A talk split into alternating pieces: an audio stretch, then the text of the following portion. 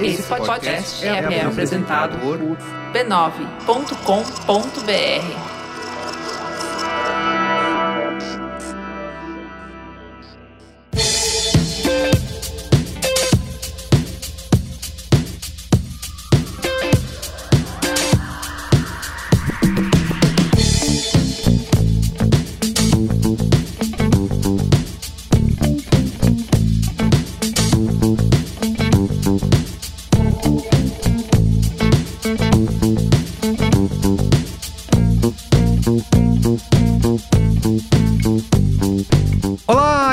Merigo, esse é o Braincast número 508. Estou aqui com Iago Vinícius. E aí, Iago, tudo bem? Boa noite, minhas taxas de limite excedidas.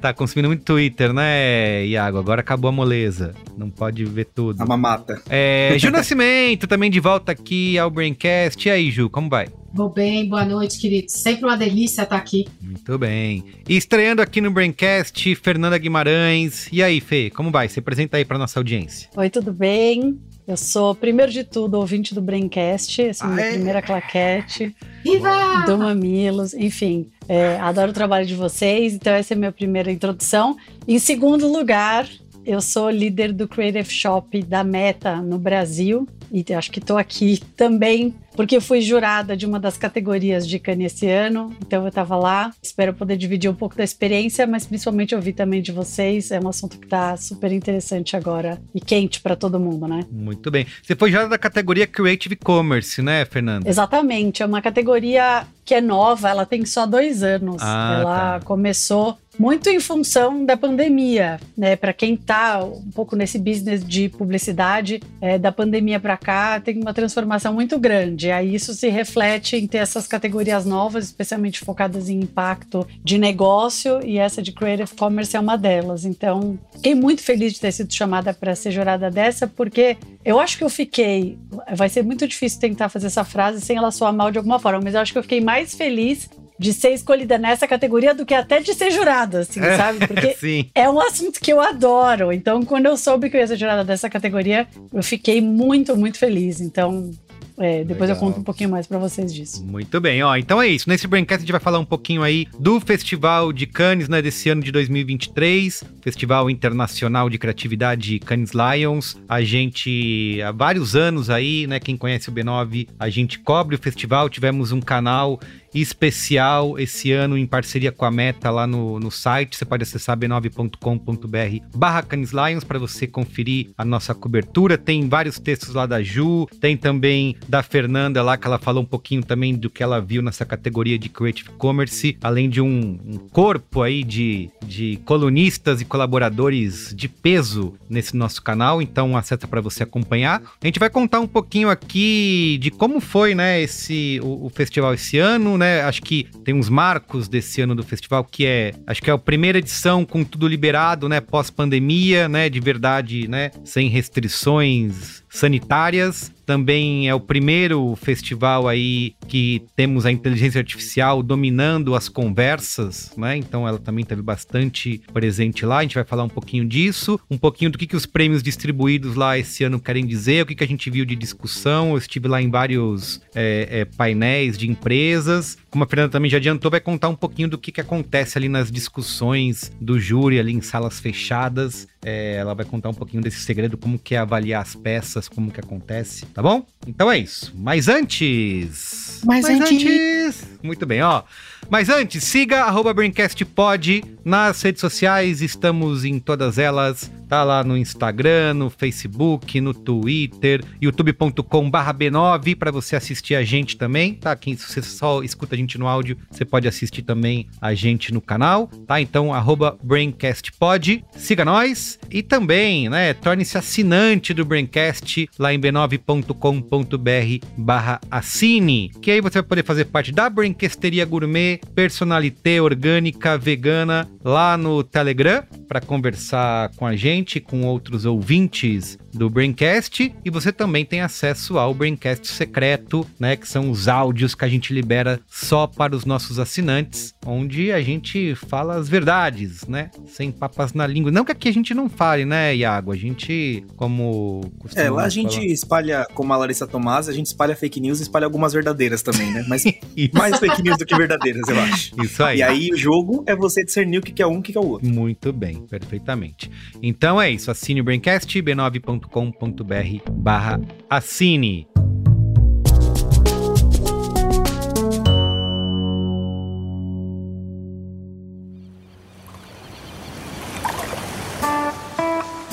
Quanto tempo leva para criar um universo? Bom, depende, né? Na Bíblia é dito que foram seis dias. Já para a ciência, a coisa é bem mais complicada. Então vamos diminuir aí um pouquinho o tamanho desse projeto. Quanto tempo leva para criar um oceano dentro do metaverso? Imagina você sentado no escritório e o seu chefe aparece com um trabalhinho desse tamanho. Recriar baleias, tartarugas, corais, sons, movimentos, etc. Daí eu já não tenho muito cabelo, eu os poucos cabelos caíram mais um pouco, porque eu falei, meu, mas o que vocês querem dizer com o metaverso oceânico, né? Esse é o Marcelo de Lima, líder do time de TI da Accenture, uma das empresas mais importantes na área de inovação tecnológica da atualidade. Foi um dia típico assim da área de TI, né? Essa proposta veio de uma parceria com a Voz dos Oceanos, que é uma ONG internacional focada na educação para a preservação dos oceanos. E ó, à frente do projeto estava uma pessoa que parece entender um pouquinho aí do assunto. Olá, eu sou Heloísa Schirman e eu sou uma das líderes da Voz dos Oceanos. A Heloísa faz parte da família Schurman, que vive há mais de 40 anos cruzando o mundo num veleiro. Uma história que já virou livro e filme. Na viagem mais recente da família, a Heloísa percebeu um problema muito sério. Nós saímos em agosto de 2021. Nesse ano e meio de navegação, em cada praia, em cada rio, cada mangue, cada é, pedacinho de areia que a gente tinha uma oportunidade de desembarcar, em todos eles nós encontramos plásticos e microplásticos. E é uma coisa que realmente choca muito. Gente recolhe literalmente quando a gente vai mergulhar pedaços de plásticos que passam boiando. É, e quando a gente está navegando, a gente navega numa. não é uma ilha de plástico, mas uma espécie de um rio. A partir daí, surgiu a ideia de chamar atenção para o problema. Mas não adianta só escrever livros e dar palestras, né? As pessoas precisam experimentar, sentir de perto o que está acontecendo. Por sorte, existe uma tecnologia perfeita para isso, que é o metaverso. Eu tinha colocado o metaverso meio que numa prateleira lá em cima, assim, não, eu não quero saber desse mundo. Até que nós fomos convidados para esse workshop na Accenture. E quando eu cheguei lá, o meu mundo praticamente virou de cabeça para baixo. Então, é, realidade virtual, é imersiva. Você vai estar tá mergulhando dentro de um espaço que não é o seu espaço casa, escritório. Você está dentro do mar. Esse é o Werner Pockel, líder criativo Accenture. Você tem efeitos sonoros ali que te, que te aprofundam ainda mais na experiência. E aí tinha uma questão que o Marcel depois vai poder falar, que a gente falou, cara, para esses bichos ficarem reais, como que a gente faz? Bom, então vamos chamar o time do Marcelo. Afinal, era o mesmo que tinha acabado de enfrentar um desafio bem mais árido para um cliente: recriar Marte no metaverso. Claro que teve todo o NDA, tivemos que falar com a NASA, aquela loucura toda, fotos para cá, fotos para lá. É bem possível que a gente consiga criar um metaverso oceânico, né? Mas aí é que tá, não bastava só criar um metaverso. Era preciso também destruir ele. Primeiro a gente partiu de uma ideia que foi vamos criar um mundo perfeito, marítimo, e depois nós vamos passar ele por uma situação de catástrofe, ou seja, vai ficar tudo escuro, vai vir aquele lixo caindo, então aquele paraíso vai se transformar e a gente causar aquele impacto.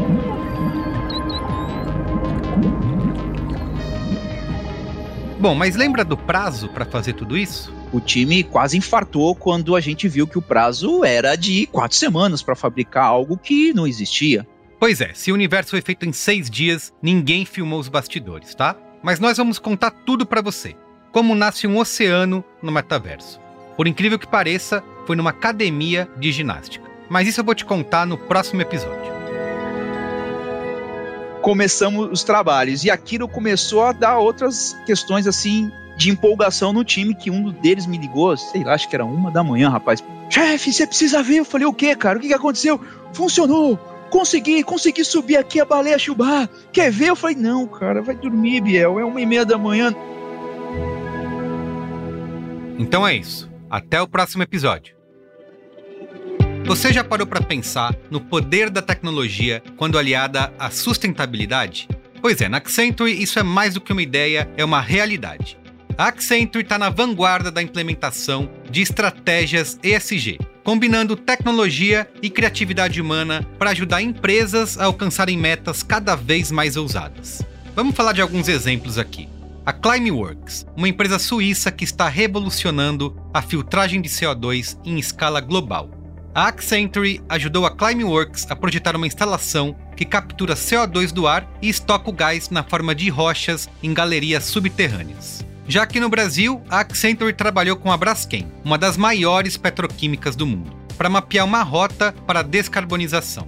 E sabe qual foi o resultado? Um passo a passo com centenas de ações que não só reduzem as emissões, como em muitos casos reduzem os custos da operação.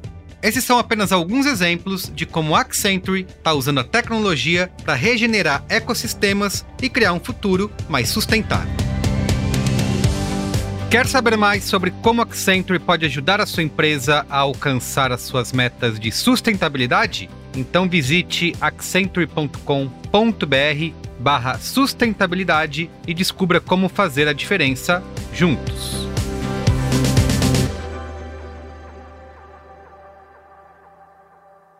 Muito bem, vamos para a pauta? Pauta!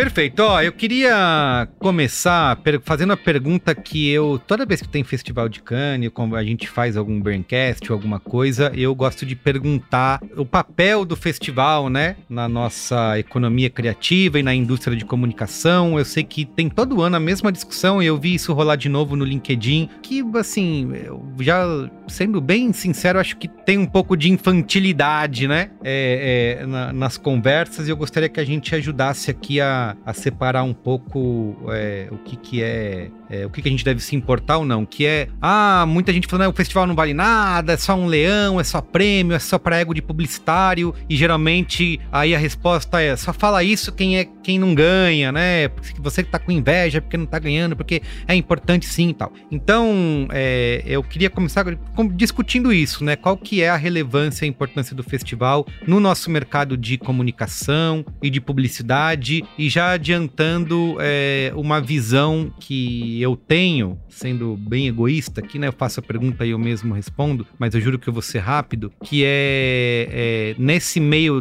termo aí, né? Entre quem fala, não, que é muita coisa e tal, e quem fala que não vale nada, e que no mundo lá fora as pessoas não se importam. Até ali, acho que é Hoje ou ontem eu li um artigo de uma pessoa falando isso, fora daqui do, do de Cannes ninguém sabe nem o que é. Mas assim, primeiro, é um evento da indústria, né? Um evento do mercado de comunicação e criatividade. Não é algo, não é o Oscar, né? Para estar nas primeiras páginas dos jornais e todo mundo acompanhar. E de uma maneira ou outra, né? Você ganhando um prêmio ou não, é, o que é falado lá, o que é discutido ali com as grandes empresas, né? Grandes executivos do mercado mercado é, das agências, é, das empresas, da, é, é, das grandes empresas de tecnologia, né? Que antigamente era uma coisa que não existia no festival, né? Era só realmente publicitário falando para si mesmo. A gente viu que o festival se ampliou ao longo dos anos e agora tem muito mais pessoas participando, tem uma diversidade de pessoas, de prêmios distribuídos. É, assim, no fim das contas, não importa o que você acha, né? As pessoas e as empresas mais importantes e que ditam os, os rumos do nosso mercado de comunicação e de criatividade estão lá dividindo coisas que elas pensam e estão escolhendo é, para que trabalhos os prêmios vão. De uma maneira ou de outra, você querendo ou não, isso tem uma importância para o mercado, por mais que você considere que ganhar leão seja só massagear o ego e isso não vai ter importância no fim das contas, que é o papo que a gente vê todo ano quando rola um festival de Cannes. Rapidamente, é isso que eu estava pensando até hoje enquanto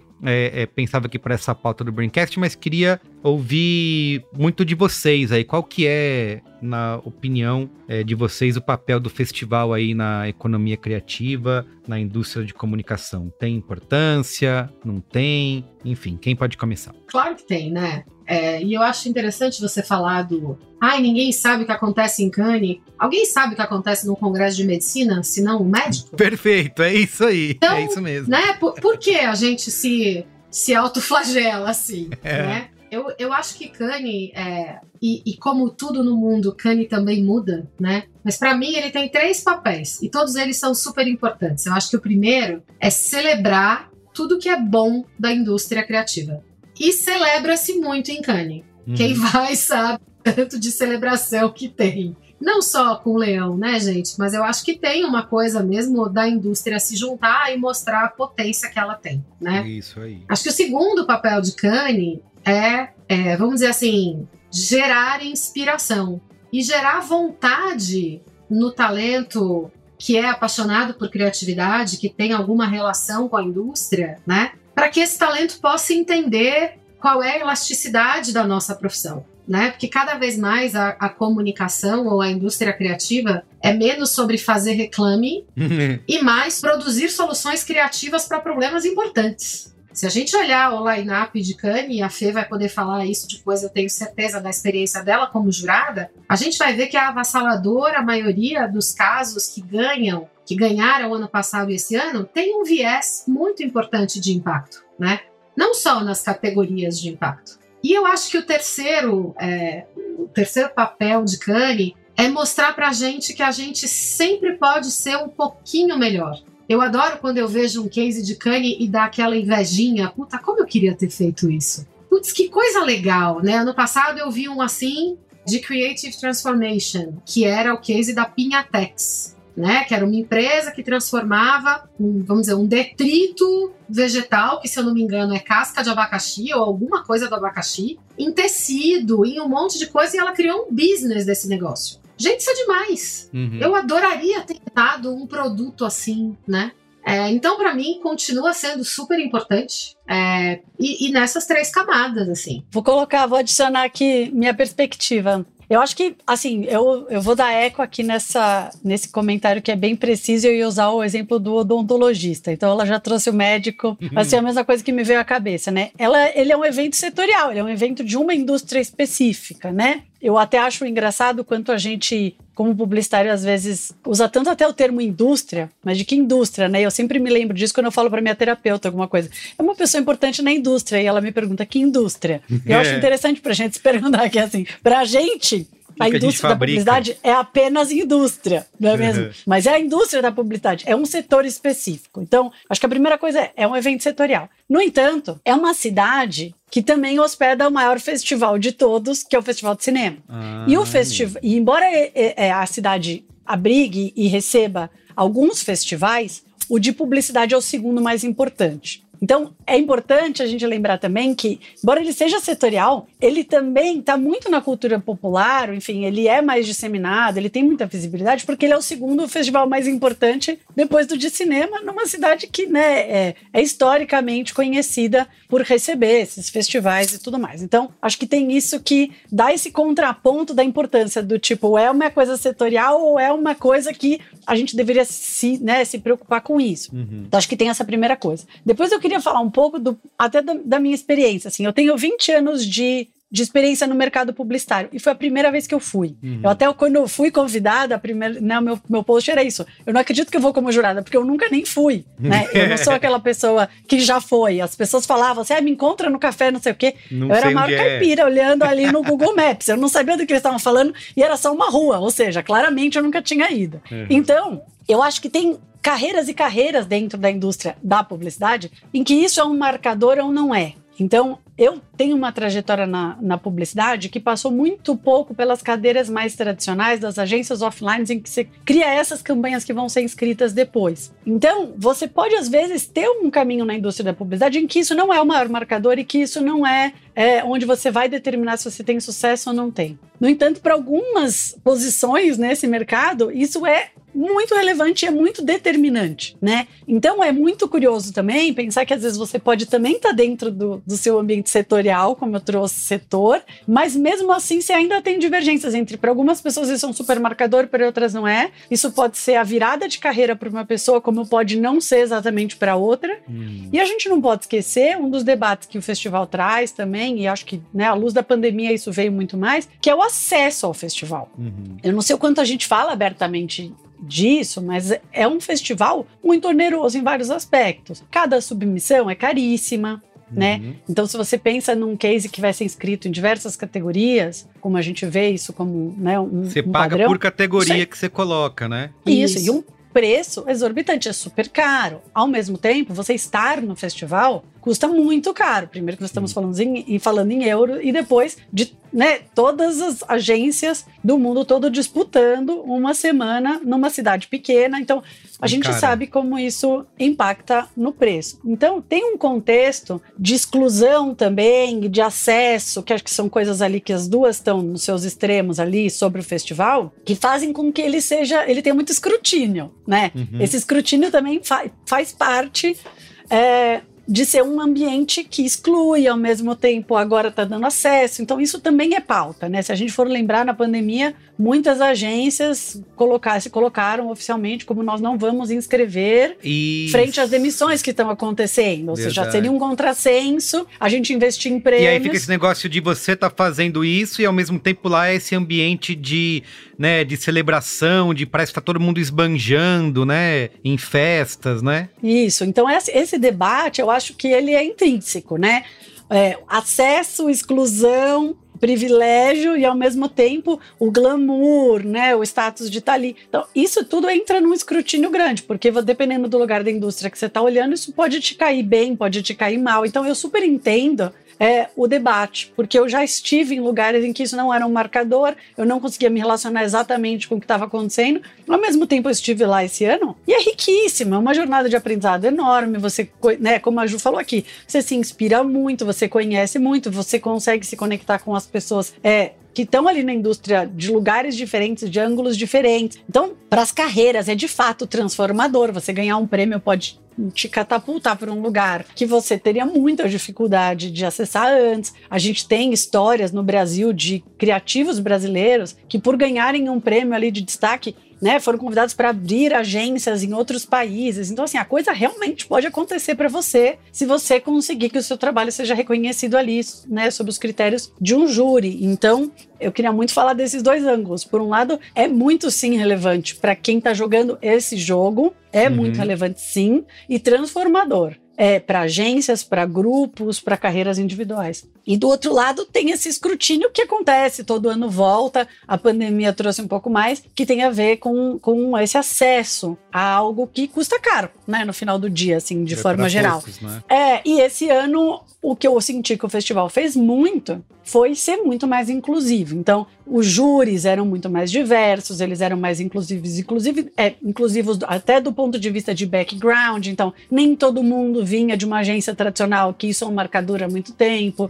Então, você podia ter empreendedores, você tinha pessoas, né, enfim, em, outras, em outros lugares da cadeia, né, a, a ponto de eu estar ali 20 anos depois pela primeira vez. Então, se buscando pessoas de outros repertórios, buscando pessoas de outras raças, gêneros, condições sociais, enfim, uma série de elementos e, e assim também premiando pessoas que estão de fora do, do olhar de sempre. Né? O, o, vencedor, o Grand Prix da minha categoria, foi um case da Arábia Saudita. Então, a partir de novos olhares que você também tem na mesa de discussão, são novos olhares que você tem para o trabalho, novos, novas agências que vão inscrevendo e a coisa vai se fomentando, né? Tem alguns dados que depois eu posso trazer aqui de é, da Nigéria também parece que foi o primeiro prêmio, enfim, foi, de alguns países vez. que estão pela primeira vez em função disso. Então, Eu acho que é um movimento interessante de todo mundo refletir sobre de onde estava vindo esse escrutínio e o que está se fazendo de diferente. E eu vejo um incentivo muito grande para cada vez mais o festival incluir é, todo mundo. Quando eu estava olhando no, na coletiva de imprensa, lá depois do meu júri, tinham quatro presidentes de júri dando é, depoimento. Desses quatro presidentes de júri, três eram mulheres. Sim. E duas eram mulheres indianas. Uhum. A gente estava olhando para um contexto muito novo muitíssimo novo para essas categorias de efetividade, né, premiando os talentos de países é, que, que, são mais emergentes, ao mesmo tempo com um corpo de juradas é, com uma representatividade muito mais justa e nova para o que o nosso olhar está acostumado a ver nesses ambientes. Então, enfim, acho que é, é, é um ambiente fervendo nesses elementos todos que eu falei aqui. Sim. Antes de ouvir o, a opinião do Iago, eu só queria é, salientar o, o, que a, a Ju falou sobre a, essa mudança, né? Do, do festival ao longo dos anos, que é uma coisa que eles souberam fazer, né? Que o Festival de Cannes durante muito tempo foi o festival do reclame, né? É, nasceu como um festival, né? Como uma premiação de, de comercial, assim, há 70 anos, né? Assim como é o Festival de Cinema, premiava filmes, esse era um festival criado para premiar filmes publicitários, né? E durante muitos anos, isso foi até hoje, o filme continua sendo, né? Uma das grandes categorias, né? Super, é uma categoria clássica, enfim, tudo bem, isso, isso tá lá lá. Mas ao longo desse tempo, ele soube se modificar, tanto no contexto do mercado, né? Tanto que parou de se chamar festival de advertising, né? Virou festival de criatividade, porque ele passou a premiar uma infinidade de outras ideias, né? E trabalhos criativos em outros é, setores, ideias transformadoras. Isso que a Ju falou, por exemplo, o case que ela citou, não é um comercial, não é um reclame, né? Mas é uma ideia transformadora. Então eles conseguiram estruturalmente fazer isso e também depois de uma pressão, né? Ao longo dos últimos anos, de ter muito é, é, gente pedindo por mais diversidade é, é, no júri, eles terem feito realmente esse movimento. Não, tá bom, então vamos lá, vamos mudar aqui o background das pessoas, né? E conseguiram isso se refletiu na premiação desse, desse ano, como a Fê comentou, de você ter países ganhando é, é, prêmios pela primeira vez, tá, eles tá, estarem melhores distribuídos, né? Não tá só ali. Tudo bem, Estados Unidos continua liderando, mas, né, você tem uma distribuição maior ali, não é só é, é Estados Unidos e Reino Unido levando quase tudo, né? Você tem é, mais participação de outros lugares. Iago, conta aí, queria saber como que você vê essa história toda, se tem algum valor para você, se é só uma festança dos publicitários na Riviera Francesa. Comendo picanha com pó de ouro na, na, na É verdade, né? Lembra a carne do, com pó de ouro? É verdade, um comece, A gente né? já teve cada problema, né? Isso, Incrível. Isso, é... tinha esquecido. Cara, como uma pessoa, é, por óbvio, com menos tempo de rodagem, estrada de publicidade e tal, e que vem de um outro circuito, não vou falar lugar, porque lugar foi uma palavra proibida aqui no Braincast, viu, gente? Tá? Não pode mais falar em lugar. Mas que veio de outro circuito, porque uma, uma, uma crítica que tem muito é que, é, além desse, dessa questão excludente, de todo, toda essa problemática, o Festival de Cannes ele é muito voltado para esse circuito de grandes agências, esses grandes grupos, é, é, essas agências mais estruturadas e tal, que é o que vocês trouxeram aqui agora, que isso começa um pouco a, a ter uma fissura ali no, no circuito do festival. É, existe todo um grande mercado de comunicação, que ele é muito maior do que o, o, o circuito de agências, que orbita paralelamente a esses é, concursos, a essas premiações, a essas grandes ideias, as big ideas, né? E aí, então, eu podia estar aqui e, e chegar e falar no, no, no, papo de, ah, então isso não impacta nada na minha vida, aqui, aqui no, no ônibus voltado para Osasco ninguém tá falando sobre isso. Mas, primeiro que assim, eu nunca vi, eu não, não acredito em publicitário que recusa espaço. Acho que para mim isso é um contrassenso de, de, de carreira, de profissão, assim. É, existe um espaço, a gente precisa trabalhar nele. Uh, e segundo que eu, gosto, eu gostei muito do que a Juliana trouxe sobre é, a inspiração de ideias, porque a gente tem, não sei como se isso vem de sempre, mas pelo menos agora com a lógica de redes sociais, que é uma lógica muito de reprodução, de, de TikTok, de fazer o viral, de refazer e tal, a gente tem de muito inspiração como tendência e inspiração como algo que a gente precisa replicar. É, então, é muito fácil a gente falar que, putz, não impacta em nada na minha vida, porque é, eu não vou pegar uma ideia de Cane e transportar para o meu cliente que está lá, pequenininho, uma empresa de 50 funcionários. uh, mas existe um pool de ideias que vão gerar um outro pool de campanhas ao redor do mundo e vão gerar um pool de campanhas ao redor do Brasil e um pool de formas de fazer publicidade. Essas formas elas vão mudar as, as diretrizes das plataformas digitais e, e, muitas vezes sem eu saber e muito melhor quando eu estou sabendo. É, eu estou sendo impactado por isso e eu estou mudando a minha forma de fazer uh, o trabalho sem entender de onde isso vem. Acho que é, é muito importante a gente entender que é como um, um, um, comitê central né, da publicidade, Cane, há, há, um bom tempo já, que é onde vão se encontrar é, a, a, as grandes cabeças ali, né? Uhum. E a galera vai se encontrar de uma forma é, competitiva, muito clara, e, e, mas assim, como é que eu vou levar, como é que eu vou me apresentar em Cannes? É, eu acho que eu queria muito que tivesse, eu não encontrei um material que falar sobre isso, mas o impacto que isso tem em indústrias paralelas, quer dizer, o quanto que vai mudar a forma que o pessoal traz, é, é, expõe produtos lá. O Merico ficou, ele ficou no grupo do Braincast todo dia, assim, fazendo live action dos brindes mais malucos, das, das, das experiências mais doidas e das, bem, da, mais flopadas, assim, aquelas ideias que tentaram muito, mas não rolou. É, o quanto isso vai mudar no mercado de eventos, no mercado de feiras, quanto isso vai mexer no congresso de medicina, por exemplo. Então, existe uma efervescência que ela é é, é muito natural, assim, de que tá todo mundo com muita sede de se mostrar mais lá, e isso move as placas tectônicas além da publicidade, o pessoal é, é, criar coisas novas, criar coisas mais disruptivas, inclusive porque existe, e isso é uma outra uma crítica também, essa tendência de, do que vai para Cannes ser meio descolado do, do, do, do mundo. Por mais que ah, é, é, ultimamente tem tido uma, uma tendência de, putz, vamos resolver problemas, e problemas da sociedade, não só problemas de cliente, mas problemas de sociedade, existe muito aquela coisa de, putz, meu, aqui não dá para aplicar um negócio desse, não é uma ideia praticável no dia a dia. Mas a partir dali a gente vai começar a, a fazer essas fissuras e faz esses dois mais dois uh, e move um, um, um cognitivo geral da publicidade ali no mercado. Mas assim, realmente para eu ter acesso, para eu e para todo esse mercado paralelo que eu tô falando, tal, ter acesso a chegar no que tá rolando lá, é, tem que ter uma prospecção ativa. A pessoa tem que ir lá e procurar. Que sorte que hoje temos Google, não precisa mais chegar aquele livrão que chegava nas agências, o pessoal ficava milhões de páginas ali, parecia o Guia Mais. Custava uma pequena fortuna, inclusive. Custava uma pequena fortuna. Tem então era isso. mais difícil acessar. E não vamos nem falar de parte de, de, de ecológica, né? É, então realmente existe assim uma, a maior parte do mercado, por mais que seja o, o, o festival que move a, publicidade, paradoxalmente, eu acredito que a maior parte do mercado de comunicação está por fora do que está rolando. Assim. É, é, é, existe, inclusive, uma, uma, uma, mecânica de não botar essa galera para dentro. É, e isso tem que ser discutido, tem que ser é, é, olhado, mas não pode dizer que só porque a pessoa não está vendo, ela não está sendo impactada por aquilo. Então, acho que essa chave de tensão está muito mais por aí, da gente entender como a gente consegue acessar de forma. Assim, a gente que eu estou falando, pessoas de mercado fora de grandes agências, né? Como é que a gente consegue usar essas ferramentas? E aí, eu acho que ao mesmo tempo que está aumentando a cada ano os posts do LinkedIn falando, ah, isso aí não tem mais impacto, não presta para mais nada, é, a gente tem tido um, um, movimento contrário do nosso mercado. É, muita gente falando, inclusive está no B9, que é o ano que mais brasileiros tiveram. É, o brasileiro mais marcou presença em Cannes. Isso aconteceu também, pelo que vocês falaram, no SXSW. É, existe uma sede do mercado brasileiro de se mostrar muito pro, pro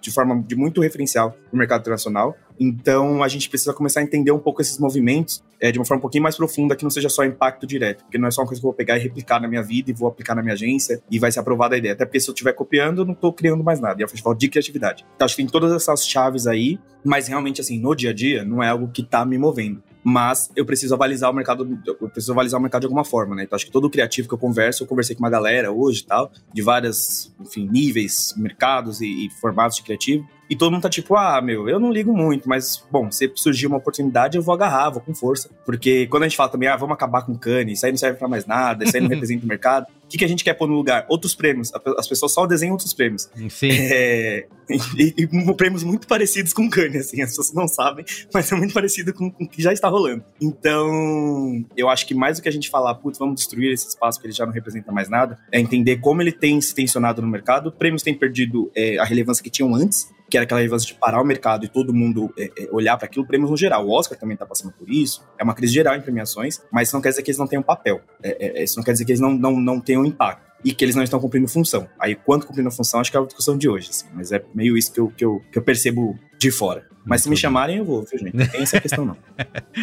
Muito bem. Antes da gente entrar aqui nesse, no que, que a gente viu lá e nos temas falar de inteligência artificial, o que, que foi discutido. Eu queria que a Fernanda contasse um pouco dessa experiência aí de participar do júri de uma categoria, de como que é o processo, como que é esse processo de convencer os outros, né, de, de olhar um monte de inscritos, enfim, contar um pouquinho pra gente aí como que funciona. Super legal. Eu vou, eu vou contar é, para algumas pessoas que que já estão há mais tempo convivendo com, com esse festival, talvez não seja novidade, mas eu vou contar porque para mim super foi e acho que para muita gente é, né? Basicamente, o processo de votação ele começa enquanto você ainda está em casa, que é quando você recebe a primeira leva de cases para você assistir e é, votar. Nessa primeira leva, eu vou dar como referência a minha categoria, mas eu, eu tinha parâmetro ali porque eu estava em conversa com outros júris de outras categorias e a coisa foi parecida. Mas é uma faixa de uns 350 a 400 cases na Caramba. primeira leva para você votar. Sim. Tem que ver quantas tudo, horas? Né? Você consegue dimensionar? Olha. tipo, quanto tempo você dedicou para isso? Eles pedem para a gente calcular uma média de uma hora por dia por um mês. É bastante. Pensando que muitas vezes a pessoa que é escolhida ali para o júri é uma pessoa que, né, naquele momento da carreira está bastante é, cheia de atribuições, não é mesmo? Então, é, eles não pegam ninguém que está muito desocupado. Então, você tem que acomodar aquilo, né, num momento ali puxado. Então, estamos falando aí de 350 cases. Nesses 50, 350 cases, você recebe um videocase obrigatoriamente, você recebe um, uma prancha, né? Que é um uhum. boardzinho ali com os principais resultados, um resumo e algumas imagens. E aí, todas as peças envolvidas na campanha, né? E no meu caso, muitas tinham desdobramento digital, você recebe todos os links para você acessar, ver o UX, entrar na experiência, etc. E embaixo você tem quatro é,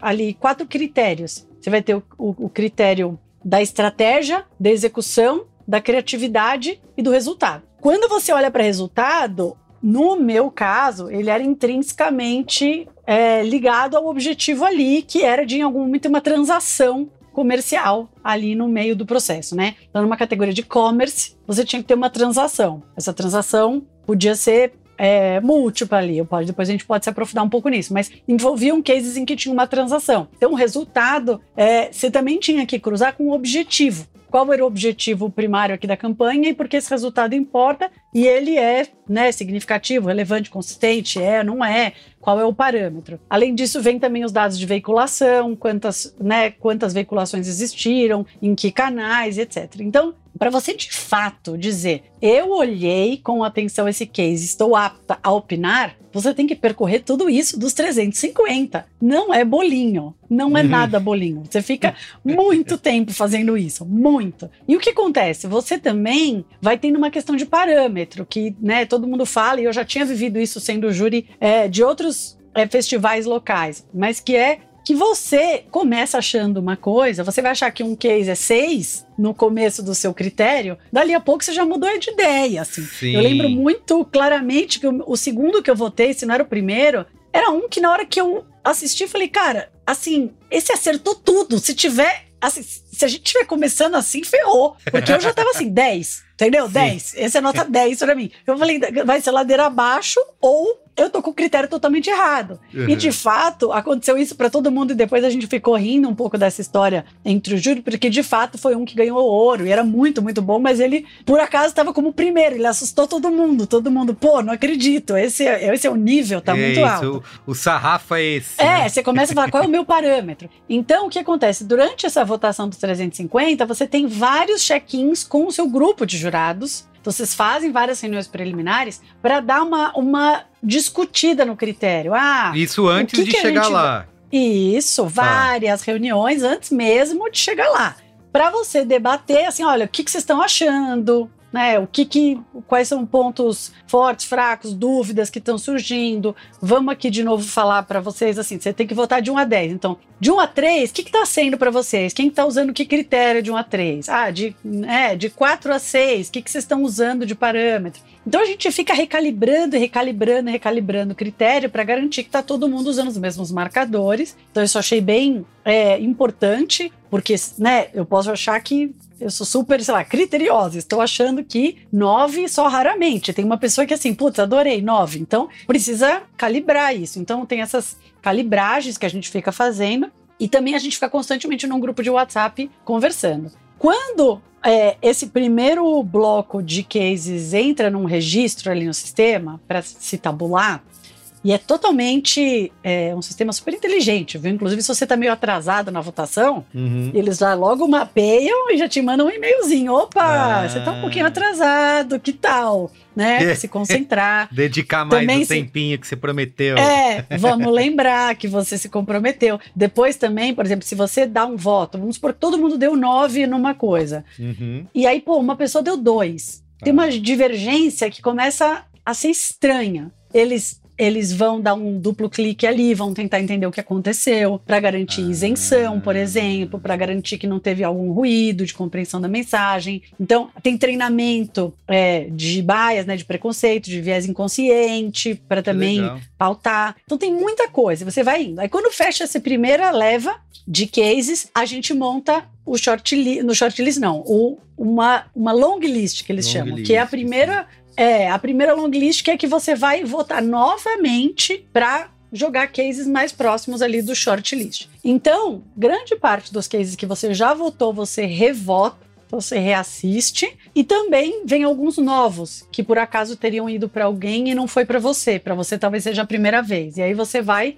e também vê alguns inéditos e, e, você revê alguns. Aí você faz uma segunda rodada de votação. Nessa segunda, eu posso dizer que acho que era entre 150 e 200. Aí, é. mais essa leva. Sim. Quando você termina tudo isso, aí sim você vai ao festival.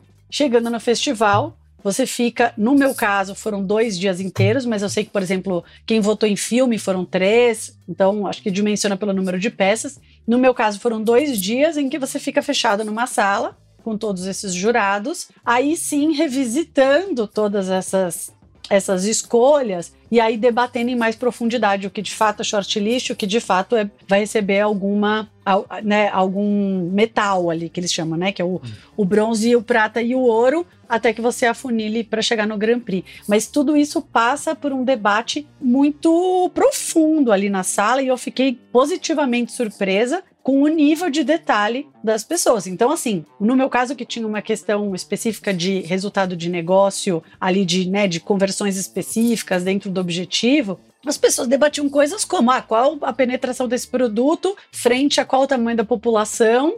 Aí vamos considerar se esse número aqui quer dizer alguma coisa ou não. Que é uma pesquisa a mais do que já estava escrito ali, que já sim, era bastante sim. coisa. Você tem que pesquisar além do que do que foi informado pela, pela agência que Sim. inscreveu. Sim, ah, entrei, cliquei duas, três vezes, depois o link estava quebrado, não consegui comprar, fiz a transação. Então as pessoas, eu fiquei até um pouquinho com vergonha uma hora, tá? Vou admitir. Chegou uma hora e falei assim: bom, eles foram além, eles foram além. Eu tava indo pela informação que tava ali, um ou outro eu clicava, mas eu não ficava assim na experiência tentando comprar um tempão e tal. E eles, super, tá? Então, assim, eu fiquei. Se eu for chamada na próxima vez, eu vou caprichar mais.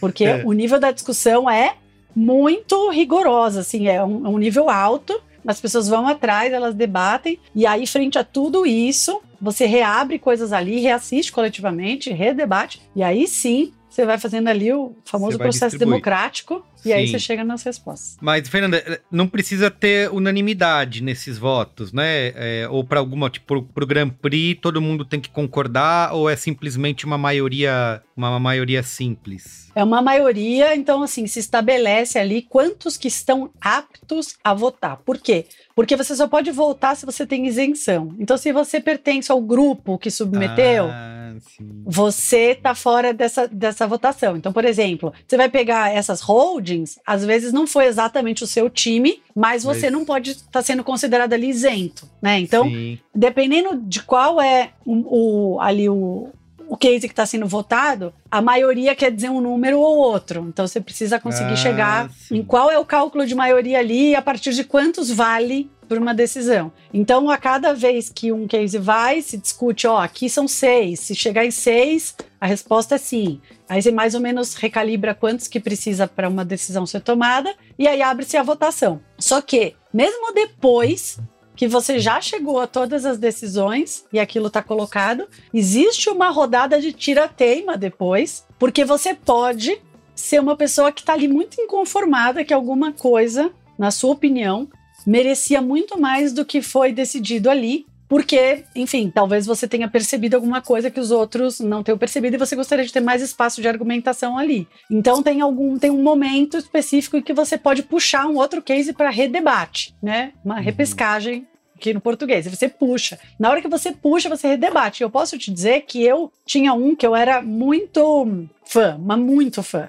Eu puxei ele de volta e ele não estava nem no shortlist. Ah. Chegou uma hora, ele já tava indo pra Silver. Caramba. Porque eu tava, assim, eu fui conseguindo convencer todo mundo de como eu achava aquilo muito bom. Até a, a pessoa que era até do grupo, chegou uma hora e falou pra mim: é, pensa que ela era grupo, do grupo que tava submetendo o case. Ela falou pra mim: Fê, acho que já foi o limite que esse case para, merece. Para, eu já vou votar. então, assim, eu sei que você adorou.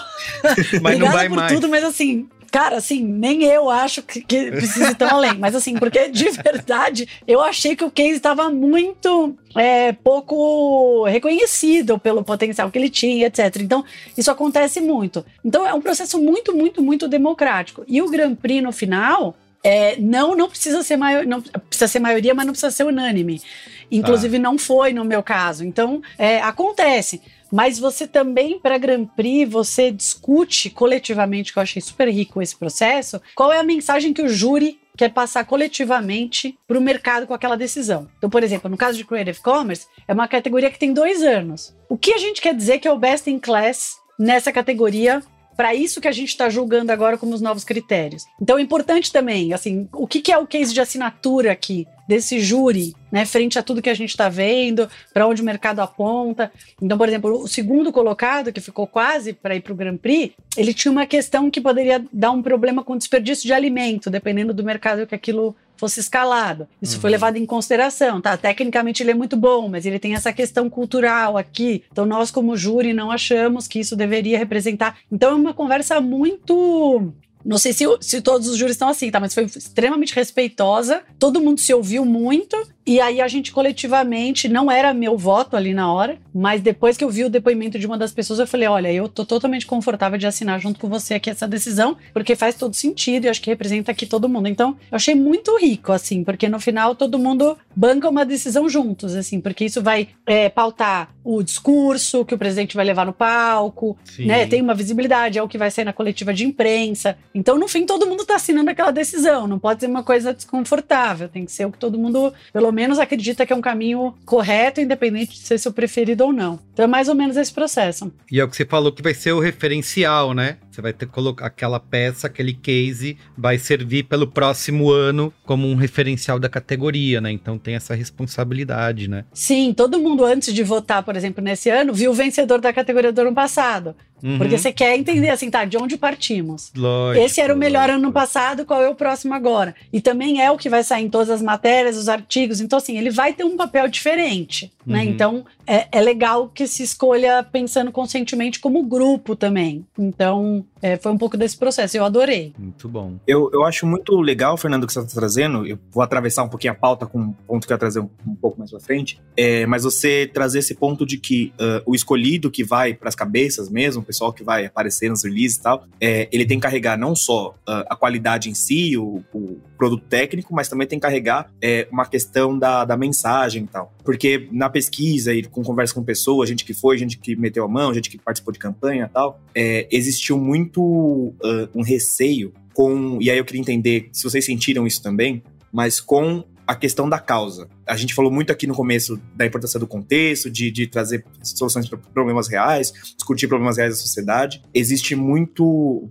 uma queixa de que está sendo priorizado em Cannes um critério de puxa, o que, que vai ser bonito, que vai parecer que tá salvando o planeta, sem entender de fato ali o que, assim, às vezes desconsiderando de fato o que aquilo de fato impacta. A gente muitas vezes são escolhidas ativações ao invés de campanhas de fato, é, é, resultados que são de impressões e não resultados é, de mudança de mundo. Então acaba ficando um discurso uh, um pouco moralista e bonito, que às vezes pode substituir um conceito mais criativo. O que um amigo meu, não vou nem revelar o nome, tadinho, mas que ele, eu tava conversando com ele hoje, o que ele me falou foi, cara, é, nessa lógica, nessa chave de salvar o mundo, que é muito importante e tal, uma marca de refrigerante nunca vai conseguir é, é, ganhar o prêmio, porque o refrigerante é a coisa mais escrota que existe no planeta Terra. Então não tem campanha que você faça que vai conseguir é, limpar essa barra. E aí é o que você falou assim, putz, a campanha é legal, o produto é bacana, mas vai ter uma questão ali de desperdício de alimento que é complicado. Quanto vocês têm é, entendido que isso tem dominado o debate, o quanto vocês têm percebido percebido isso como uma tendência. Me parece um pouco que essa questão de, de, de causa e de vamos olhar para o planeta e vamos entender como a comunicação pode resolver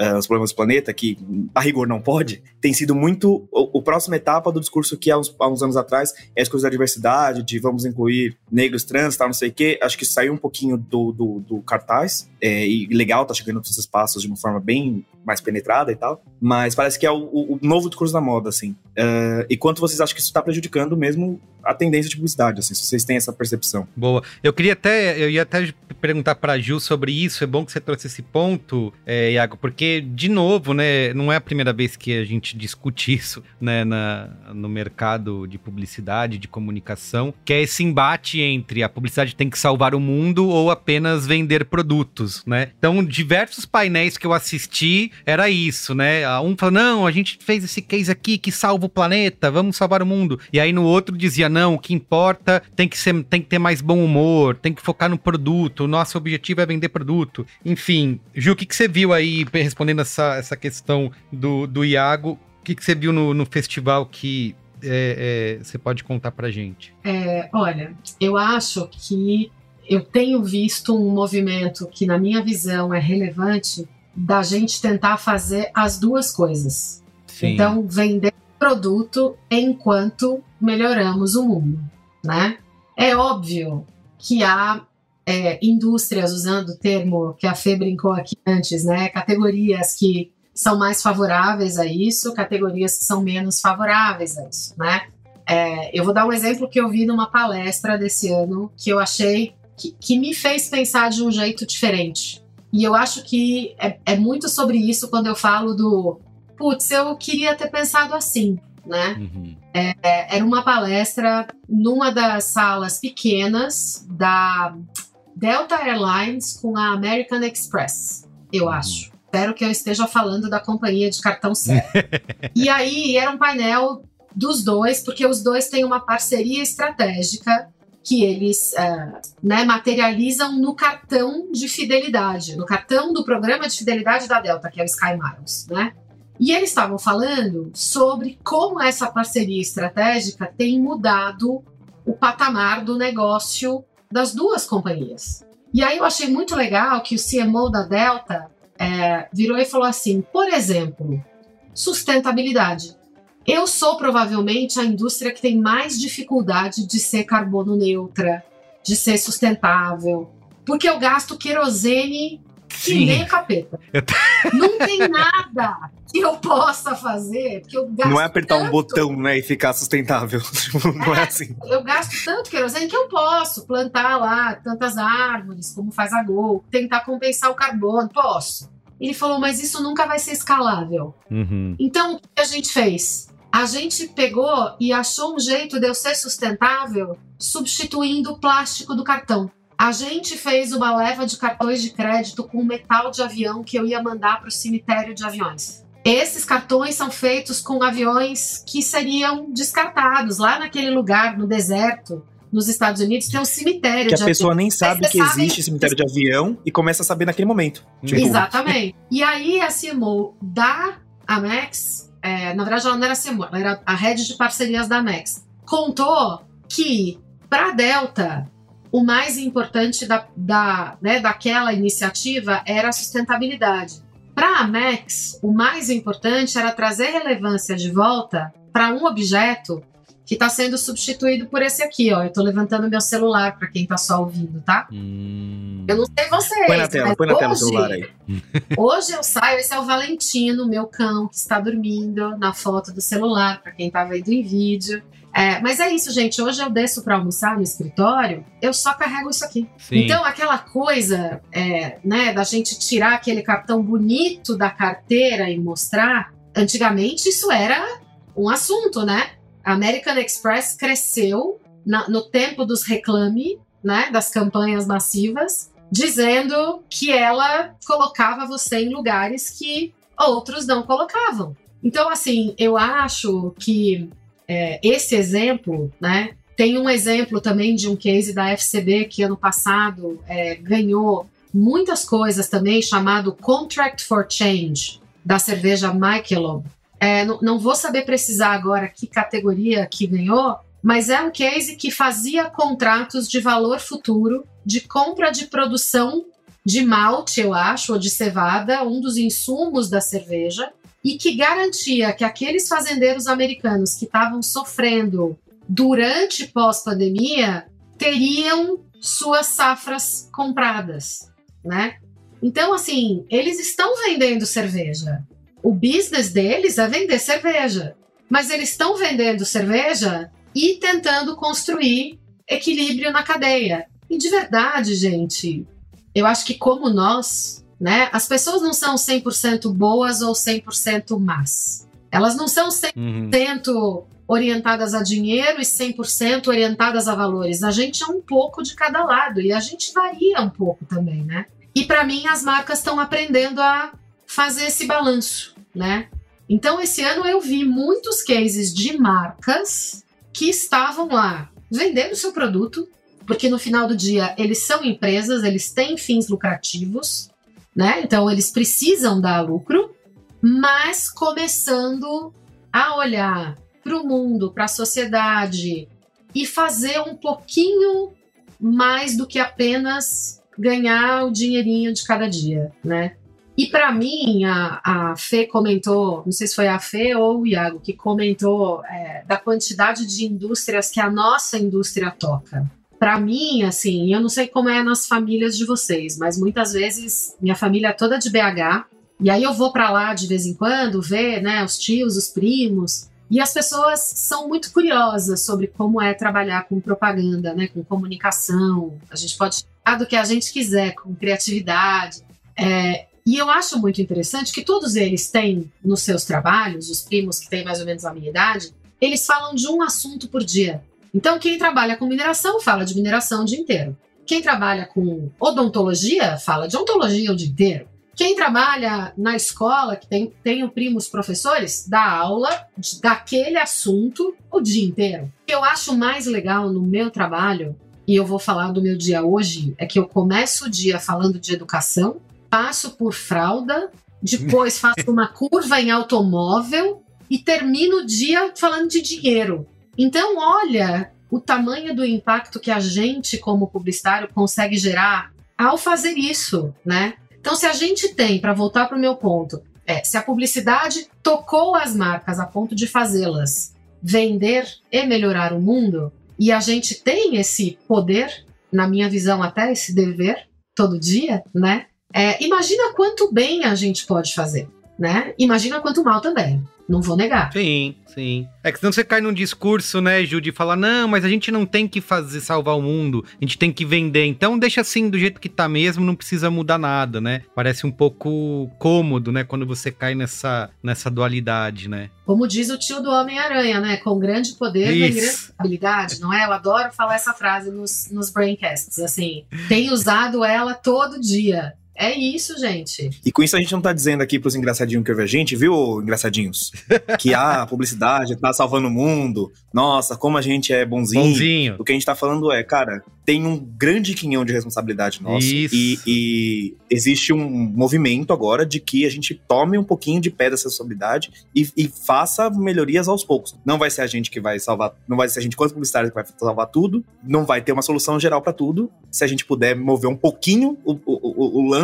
Já ajuda. Bacana. Assim, melhor do que não mover, Sim. eu acho. Sim, e eu, eu, vou tentar colocar também algum, adicionar um, uma coisa também aqui, que é a gente não pode esquecer que hoje o consumidor, especialmente das, das gerações mais jovens, o consumidor está muito mais exigente com o que ele espera de investimento e de ação concreta de uma marca, né? Então, assim, existe uma coisa que é você fazer uma compra mais rápida, por impulso, né? De uma vez, de pouca frequência. Mas hoje, para um consumidor mais jovem, ter uma relação de fidelidade com uma marca, de identificação, né, de usar aquilo publicamente, né, para seus amigos, postar fotos. E muitos, para muitos deles é, é relevante buscar das marcas um compromisso interessante com alguma coisa que, que faça sentido, né? Ele acredite, então, né? Para aquela pessoa específica, né? E aí pode Sim. ser de tudo a tudo. Para alguma pessoa é o meio ambiente, para outra pessoa vai ser a diversidade, como a gente falou aqui, para alguma outra pessoa vai ser é, o investimento naquele país, para uma marca estrangeira, enfim para cada um vai ter ali uma coisa que, que também importa mais naquela marca. Então, não à toa também, as marcas têm trazido envolvimentos mais profundos com ações de responsabilidade social, de responsa responsabilidade ambiental, porque também existe uma, uma exigência do consumidor, ainda bem, cada vez mais em cima das marcas para essa relação mais duradoura. Só que o que, que acontece? Isso em anos para trás tinha esse backlash enorme, porque as marcas faziam o quê? Elas faziam ali só o manifesto, elas faziam uma camada de comunicação, a espuma. Ah, porque eu acredito nisso. E aí não tinham ali no, né, no final da cadeia, não tinha ação nenhuma consistente para sustentar aquele posicionamento. E aí o que acontecia? Era a pior coisa para a marca. Ainda acontece, infelizmente, acontecem algumas dessas ainda, uhum. mas que você ia ver no final que aquilo virava um problema de reputação maior do que se tivesse ficado quieto. Mas para as marcas que tinham consistência, aquilo era bom, para as marcas que faziam isso superficialmente, isso era ruim. Então, esse é um movimento que a gente vem acompanhando há um tempo, né? E ele, ele reflete também uma, um, um movimento do consumidor também no mercado. E o que acontece? Na hora que você entra no contexto do júri, se fala muito sobre isso. Por quê? Porque já existe uma subcategoria, pelo menos na minha tinha, e eu acho que em algumas outras isso deve acontecer, que é de social and Social and Corporate Responsibility. Por quê? Sim. Porque já se sabe que vão ter coisas que vão estar nesse, nessa subcategoria. Já são ações ligadas a isso. Por exemplo, teve um, um, um dos cases que a gente deu ouro, que era de, um, de, uma, de uma coisa de microcrédito para compra de alimentos para um, de um que o supermercado fez para ajudar as famílias que já estavam na fila daqueles food banks, né, que tem muito fora aqui do Brasil. Eu acho que aqui não tem muito essa dinâmica de desse banco de, de alimentos que você vai para ficar na fila e faz meio que uma compra ali. Compra não, né? Você recebe gratuitamente alguns alimentos para você que está numa situação de, como que fala, insegurança alimentar. Uhum. Então, para essas pessoas, eles queriam tirar é, o constrangimento de você ir no supermercado e não conseguir comprar e dar de volta essa autoconfiança. Então, eles fizeram microcréditos ali para compra de alimento sem a, a, cobrança de juros depois. Então, você conseguia fazer como se fosse uma, né, uma, um empréstimo ali do próprio supermercado sem juros para você poder acessar alimentos se esse fosse é, seu contexto social. Então, isso foi premiado como ouro. Mas por quê? Porque fazia muito sentido ali também no contexto daquele supermercado né? E como que eles estavam é, envolvendo as transações para aquela comunidade específica. Então, isso, na minha opinião, é um retrato lisonjeiro de uma comunidade. Você está devolvendo dignidade intrinsecamente ligado ao seu business. No entanto, tinham alguns cases que a gente assistia que não tinha motivo nenhum para a gente estar tá assistindo com aquela música dramática de fundo e aquelas pessoas com cara de coitadinhas, que elas não eram coitadinhas elas só pertenciam a alguma comunidade específica que tinha alguma realidade específica. Então, por exemplo, tinha alguns Não é chamar América... um pobre e falar, ô pobre, vem aqui para aparecer aqui rapidinho então, e depois pode ir para sua casa. Isso, e aí a pessoa entra, já começa aquela música triste no fundo. E eu, eu já, já começo, já me perde no começo. Ah, pode, né? Então, tinham alguns cases que era isso, eram pessoas de países da América Latina, não eram o Brasil nesse caso,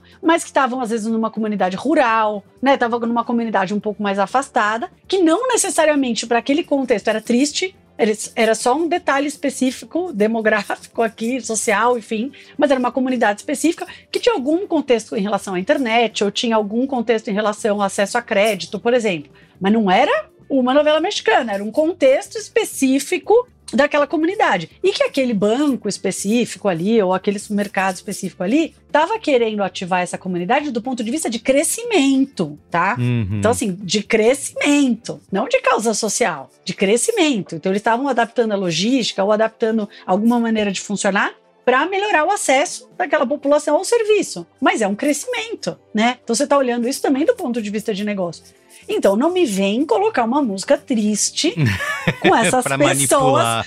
Entendeu? Me parecendo que você tá com dó. Porque isso não é um retrato lisonjeiro do seu próprio consumidor. Isso, para mim, tinha um problema conceitual ali. Eu falei, gente, eu, como pessoa que tô olhando aqui da América Latina, tô achando estranho como a minha, né? Assim, os países vizinhos aqui estão sendo retratados, porque não é assim. Se né? fosse assim, redação do Enem, era fuga parcial do tema, né?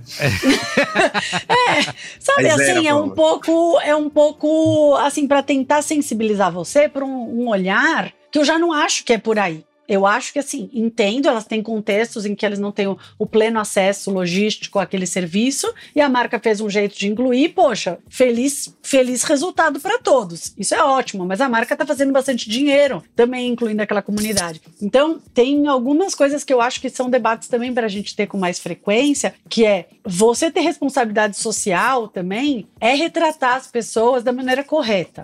Né? Uhum. Eu não uhum. acho certo você retratar todo mundo como coitadinho e você é um herói, assim, porque não é a maneira como você deveria retratar. No caso daquela prestação de serviço, a prestação de serviço era excelente para as comunidades, mas a maneira como você retrata, às vezes, no videocase, pode te pegar. Porque você pode entrar num, num viés inconsciente ali é, que fica chato para você que está assistindo como júri, especialmente se está refletindo uma, uma população que você tem uma certa proximidade, você fica, poxa, né? Assim, eu não gostaria, por exemplo, de estar num videocase com essa música de, triste atrás jeito. se eu estivesse falando. Lá fica brasileira. Pô, não é assim, né, gente? Se foi eu, pode botar meu Pix ali na tela e eu deixo. Deixa minha chave lá, o QR Code, o pessoal aponta, já transfere. Eu acho que as pessoas esperam hoje que as marcas tenham comportamento. Então, uhum. o que você fala e tem o que você faz. Essas coisas precisam estar tá andando ali, ó, bonitinhas, juntinhas, lado a lado, né? Nossa, muito. Se você só muito. fala, é o washing, né? Como a gente fala. Isso. Fake news, né? Se você só faz, eu acho legal pra caramba. Mas, poxa, influencie mais pessoas a fazer. Fale do que você faz, né? Não para parecer bonito na foto. Mas assim, gente, o, se cada um de nós fizer um tico, a gente faz um monte, entende?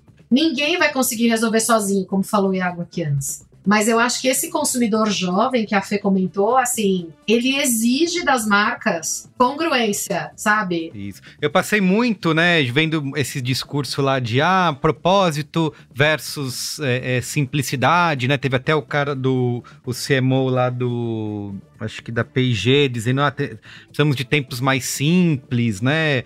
O, da, o Bruno, como que é o nome dele? Esqueci. Bruno Bertelli, que é da Lepub, falou sobre também volta do humor, tempos mais simples para publicidade, não não comprar todas as brigas que aparecem. E aí eu tava muito com isso, né, na cabeça durante a semana. E aí a Ju falou de um ponto que me lembrou a última apresentação que eu vi, o último painel que eu vi antes de correr para o aeroporto, pegar o voo de volta para o Brasil, que foi a da Patagônia, né?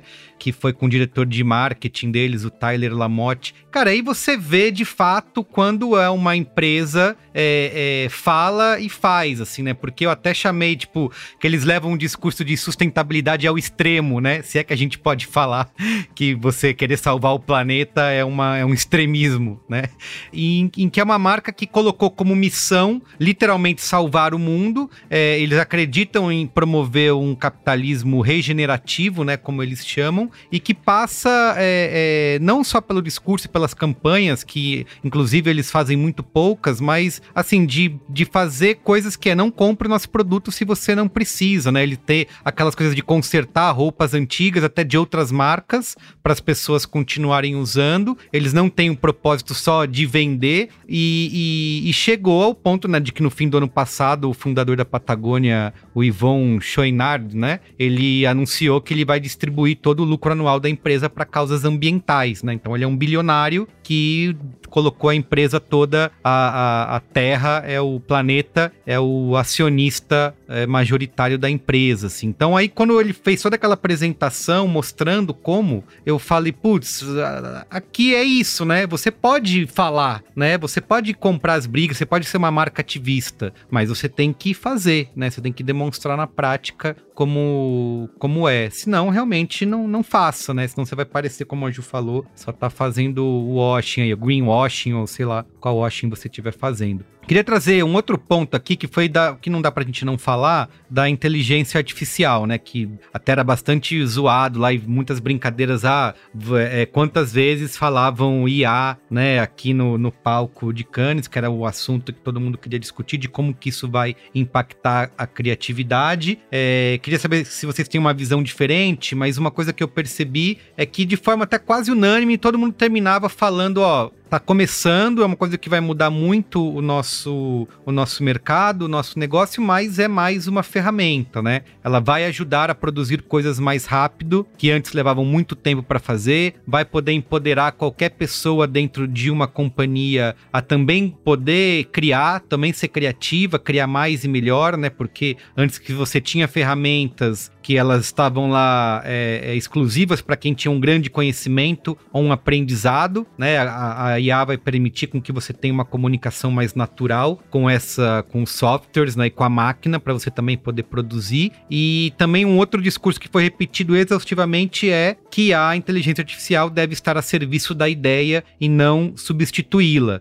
Queria até que a Fê falasse, porque o, o Grand Prix da categoria, né, que ela foi jurada, que foi Creative Commerce, também usa, usou inteligência artificial, né? Fê, como que foi isso aí? Conta um pouquinho da sua visão. Então, é exatamente o que você falou. Eu acho que, assim, a escolha de ter um case também com AI no, no Grand Prix também passou por uma das coisas que a gente queria assinar como tendência. Nesse caso específico, não era só AI isolado, mas era biometria no contexto de AI, então uso de leitura biométrica para uma usabilidade contendo AI, porque basicamente vou explicar aqui o que foi o Grand Prix que ganhou. É um app de, de comida, de delivery, chamado Hunger Station, da Arábia Saudita. Eu acho até que tem mais países, mas enfim, ali era o case da Arábia Saudita, em que eles perceberam esse dado cultural, que a gente sabe muito bem pela Netflix, por exemplo, que é de você ficar com tanta opção que você não consegue escolher. Então, isso a gente sabe muito, a Netflix faz inclusive várias ações para debater isso, mas você também pode, às vezes, abre o app de delivery, sabe que você quer pedir, você fica scrollando, scrollando, você não consegue decidir. E o que, que eles fizeram? Eles fizeram uma experiência dentro do app que eles chamaram de subconscious order, que seria a escolha inconsciente, em que eles faziam uma leitura biométrica dos seus sinais ali enquanto você estava olhando as fotos de comida e iam fazendo uma experimentação. Colocavam lá espaguete com croquete, é, hum. hot dog com não sei o que lá. Iam percebendo pelos seus sinais mais inconscientes, né, pelo movimento do olho e etc. Acho que devia ter rosto, já não lembro quais eram, tá? Mas assim, eram todos os seus elementos biométricos faciais para ver no fim, qual que é o que você mais queria e eles iam levando por uma jornada. Todo mundo testou várias, várias vezes, testou em casa, testou com a família, testou... e de fato o negócio dava uma comida que você estava com muita vontade, mas não necessariamente estava te vindo à cabeça quando você começava a experiência. Então isso abriu uma janela que não era só AI por AI, mas é a busca biométrica, que é assim, uhum. para onde um dos lugares que a gente acha que AI vai evoluir, que é para facilitar as buscas, né? As buscas hoje elas funcionam é, com esses prompts, né? A gente vai entrar ali, a gente vai digitar algumas, algumas tags e aí você vai ser levado para uma experiência. Mas como seria se cada vez isso fosse mais sem fricção nenhuma e fosse conseguindo usar elementos capturados seus para facilitar a busca no geral, tá? Então, isso era o que refletia nesse case. A usabilidade também era muito boa. Então teve isso. Mas AI foi um assunto que foi discutido, acho que, enfim, todas as categorias. Eu vi vários Grand Prix, inclusive, que tinham AI e tudo mais. E tinham tipos diferentes de AI, né? Tem AI como recomendação, enfim, para você apurar ali né, segmentação, é, entrega de, de publicidade, é, enfim. Tem AI generativa, que acho que foi o grande ano de ver bastante case de AI generativo, né? Que uhum. Não à toa, no SXSW também foi a super, é, o super debate, tanto do ponto de vista dos avanços tecnológicos, quanto do ponto de vista de ética, né, de impacto disso nos empregos e etc. Então, tem todos os lados que a IA generativa é sempre debatida. Mas lá não, não, não faltaram cases sendo destacados. Teve um case que foi super interessante na Índia para pequenos negócios, em que eles pegavam um ator que era muito, muito famoso, né? Vamos chamar, sei lá, o Antônio Fagundes de lá. de lá, e que eles, e que eles fizeram uma versão em AI que você conseguiria colocar o discurso que você tem ali a padaria da esquina só que você não tem dinheiro para contratar um ator famoso, você coloca ali qual é o texto que você gostaria e o AI generativo vai te dar um anúncio ali com o Antônio Fagundes da Índia para você mandar pelo WhatsApp para toda a sua comunidade de clientes. Então, assim, esses cases tinham muitos, né? Tem o case da Serena Williams, enfim, tem Isso. muitos aqui que a gente pode falar, mas que eram de AI generativa. Então, eu acho que a gente foi vendo muitas derivações. O que eu também vi na categoria de e-commerce, que eu achei muito, muito legal, é o potencial de AI generativo para pequenos negócios. Então, assim, que é, assim, eu dei esse caso aqui do indiano, mas que era no caso de generativo da gente é, fazer ali um. Não, uma variação ali em AI mesmo do,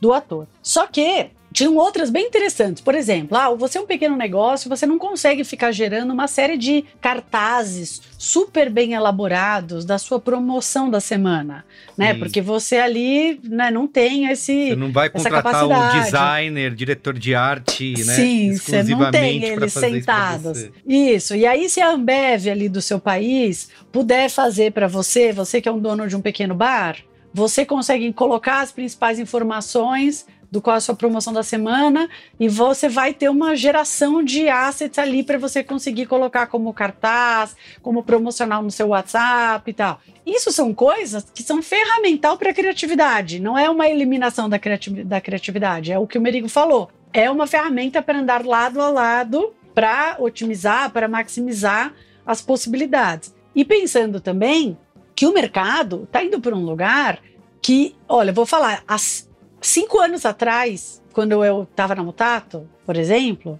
que é uma agência, uma das coisas que a gente já tinha fazendo campanha para Samsung, por exemplo, a gente já tinha campanha que tinha 200 assets. Uhum. Então você já começa a chegar num lugar de variação de peça que o que faz mais sentido? Você administrar isso. Como que é. você gera? É o melhor uso de um criativo sentado ali, é fazendo variação de texto, variação de peça? Tem hora que ali já começa a virar um trabalho que é para você alimentar uma inteligência artificial. E não é né? é nada criativo, você... né? Exato. Então, assim, você também começa a chegar num lugar que você acaba chamando uma Martech para também trabalhar com você. Você já precisa de um parceiro para também estender esse, essa capacidade de produção. Então, para algumas coisas que já vêm sendo repensadas há um tempo, para isso pode ser um ferramental super importante, né? Isso vai estar cada vez mais embedado direto nas plataformas e tudo mais.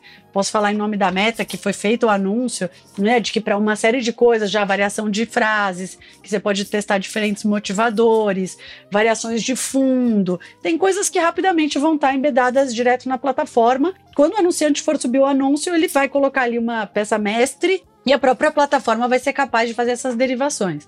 Mas hoje a gente viu né, um festival muito embebido por isso, seja o potencial de AI né, nessa recomendação mais precisa impossível, até em dados que você não está exatamente voluntariamente dando ali, mas já estão embedados no seu rosto ou em alguma coisa, ou generativa. E tem inclusive uma discussão bem interessante, que no meu júri surgiu muito, que é o uso dos dados. Então, uhum. uma vez que você também está o tempo todo alimentando com dados pessoais, e nesse caso de Hunger Station aí, em que você está dando, né, se você gosta mais da, da salsicha, não sei o que lá, o que, que você está gostando, para onde está indo esse dado? O que é isso que ele está lendo em você? Qual é o uso consciente desse dado? Qual é a ética envolvida? Como que é a coleta? Como que é o armazenamento? Que eu também acho que é uma discussão que em todos os festivais e cada vez mais também na nossa indústria vai estar tá presente, vai ter que estar, tá, né? Você não pode ficar criando um gimmickzinho num app que vai coletar o dado de todo mundo e vai sumir, como aqueles apps que faziam, né? Sei lá, envelheça aqui, não é, sei o quê. Isso, corta, isso aí, isso corta, aí. sei lá, pegaram seus dados e fizeram foi? sei lá o quê. Então, é. exatamente. Então, hoje é uma discussão que, que tem muitas camadas. Muito bem. Antes a gente, já preciso caminhar para o final aqui, por conta do tempo, mas eu queria muito que a Ju contasse. É, você escreveu um texto, Ju, para o B9, né? Que é, falando sobre que marca é produto, marca experiência, utilidade e de como foi até a, a, a, chamado, né, marcas como sistemas operacionais, como a Nike, a Apple. Queria que você contasse um pouquinho disso, que você falou que era um resumo de Cane, esse texto que você escreveu para o B9. Olha, amigo, eu acho que assim, esse, né, esse texto do marca é experiência, marca é produto, produto é marca, né? Ele veio muito, vamos dizer assim, né? Ele virou um resumão de todo o conteúdo que eu achei bom dos anunciantes, né? E aí eu misturei ele com uma palestra de uma agência que me é muito querida porque já foi minha casa, a RGA, né? RGA.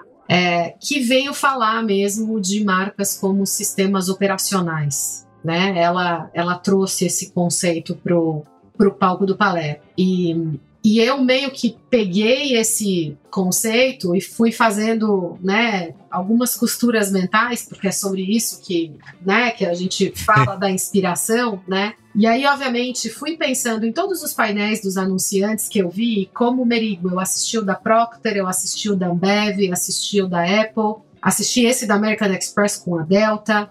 E o que ficou muito para mim é, é a elasticidade da criatividade. Né? Então o festival, uhum. cada vez mais, ele cria mais categorias, não só para ele ganhar mais dinheiro, que a gente sabe que eles não nasceram ontem, né? Mas Isso. também porque o trabalho que a gente faz a cada dia tem mais complexidade, mais fragmentação, mais perninhas, né? Uhum. Uma marca hoje é um polvo quadridimensional, se isso existisse, né?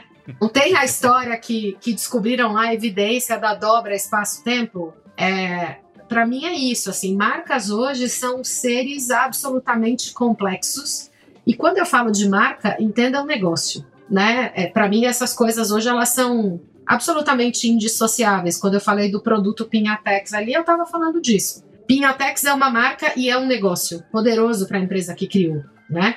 Mas quando a gente olha para as Apples e para as Nikes do mundo que a gente admira tanto, o que eu enxergo, eu particularmente sou uma heavy user da Apple, né? Vocês estão me olhando aqui, eu estou trabalhando no Mac, eu tenho aqui um tecladinho da Apple, eu tenho um relógio da Apple e o telefone da Apple. Não estou aqui fazendo propaganda dos meus bens materiais. Estou dizendo que eu faço essa escolha porque boa parte desses utensílios foi comprada com meu suor e dinheirinho, porque ou me entrega um conjunto de coisas em troca. E esse conjunto de coisas transcende o status, que eu acho que é uma das dimensões que essa marca tem, né? Mas passa por coisas como, pro ponto da fé anterior, como ela escolhe tratar a minha privacidade.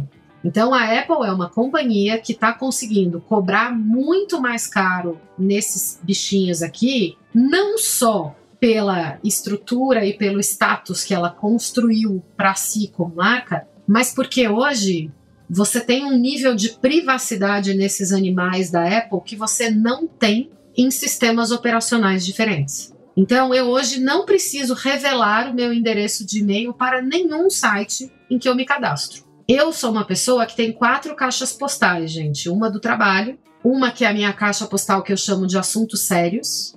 Uma que é a caixa postal do lixo. Antes da Apple para a função Hide My Email ou esconda meu e-mail, eu tinha uma caixa postal do lixo, um endereço de e-mail do lixo, onde eu me cadastrava nos, nos sites que eu achava que eram picaretas, que iam ficar me mandando e-mail sem parar, né? Esses caras mantêm meus dados de saúde e eu estou há dois anos cuidando da minha saúde trancados no ecossistema fechado deles. Né? Eles não vendem esses dados para o vizinho. Esses caras também né, conseguiram construir agora né, um rastreamento de privacidade que impede a plataforma lá onde a Fê e o meu irmão trabalham de olhar tudo que eu estou fazendo quando eu estou fazendo outras coisas, né?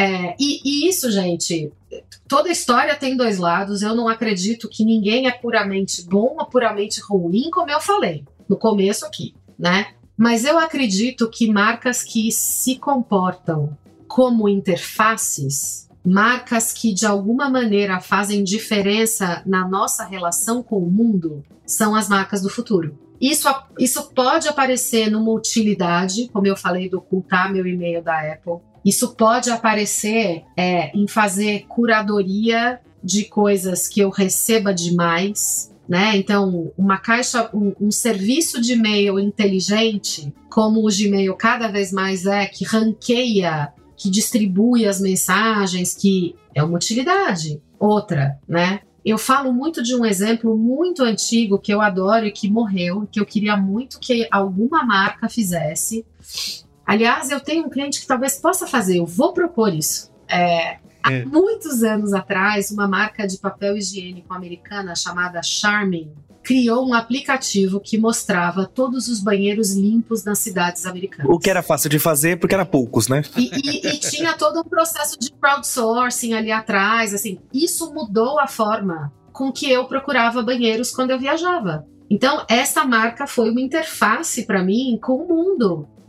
Eu tô falando de 1900 Guaraná com rolha, tá, gente? Assim, é, então, eu entendo que cada vez mais, quando eu falo lá das marcas pensarem em discurso com comportamento, né, das marcas se responsabilizarem um pouco por normalizar questões difíceis, transformar o mundo, né, igualar mais é, os desníveis que a gente tem, as marcas cada vez mais têm mais deveres. Uhum. A gente espera delas, né? E eu acho que os consumidores mais jovens estão é, deixando essa expectativa na gente por osmose, né? Eu que já estou nos 47, é, não, não posso, apesar de me achar jovem, não posso dizer que não aprendo com os jovens todo dia. Eu acho que o que a gente quer desses caras é outra coisa. Quando a Nike cria um mecanismo que eu posso usar com qualquer tênis para treinar, ela está sendo uma interface. Eu posso calçar um tênis ASICS e usar o aplicativo do Nike Training Club, se eu quiser. Uhum. Isso é uma marca aberta para o mundo. Ela podia pegar e colocar um código na caixa que só quem tivesse o tênis Nike pudesse ah, ao código. Tá no aplicativo. Sim. Podia, gente. Uhum.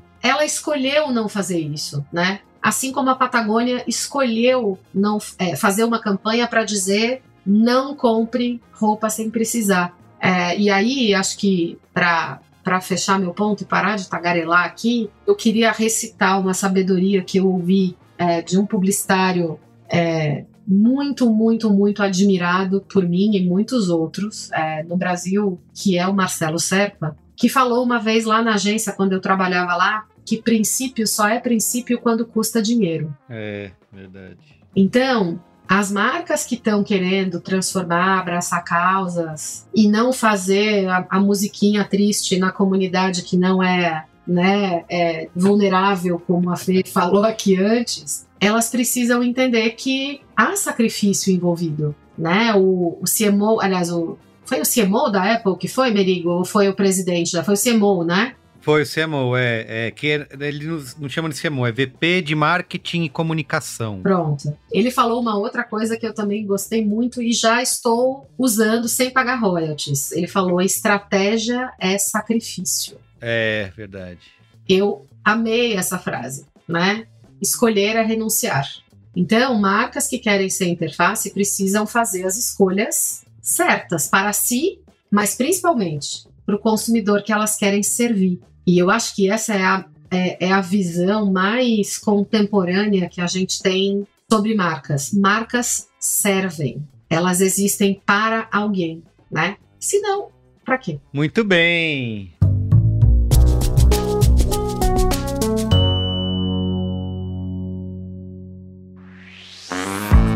Olha só, quem aí é fã do nosso episódio 300 aqui do Braincast, o clássico Air Fryer, a NASA na sua cozinha, tenho certeza que vai adorar essa novidade. Eu não sei se você lembra, mas a gente falou lá sobre como o Air Fryer transformou as nossas vidas, né, os nossos lares, as nossas cozinhas. Pois bem, a Philips Valita nos ouviu e lançou uma nova linha de air fryers que parece coisa de outro mundo são máquinas que incorporam a tecnologia Rapid Air. São aparelhos especiais que cozinham seus alimentos até 18% mais rápido. Isso significa menos tempo na cozinha e mais tempo para você ouvir os seus podcasts favoritos, tipo o Braincast, né? Obviamente. Além disso, são modelos que permitem uma economia de energia de até 23%, o que significa que você pode saborear os seus pratos favoritos gastando menos. Portanto, meus e minhas fiéis do airfryerismo, a hora é agora, tá? Conheça essa novidade na URL bit.ly barra quero a nova airfryer e também nas redes sociais, arroba Valita Brasil. Vou colocar o link aí para você clicar e conferir a nova linha tem desconto lá para você fazer a troca da sua antiga fritadeira por uma nova air fryer conectada. Enquanto a sua nova air fryer vai aí cozinhando seus petiscos favoritos, você aproveita para se atualizar com os nossos episódios aqui do Braincast. Felipe Valita, air fryer original. Então tá bom. Então vamos com a boa. Com a boa! qual é a boa?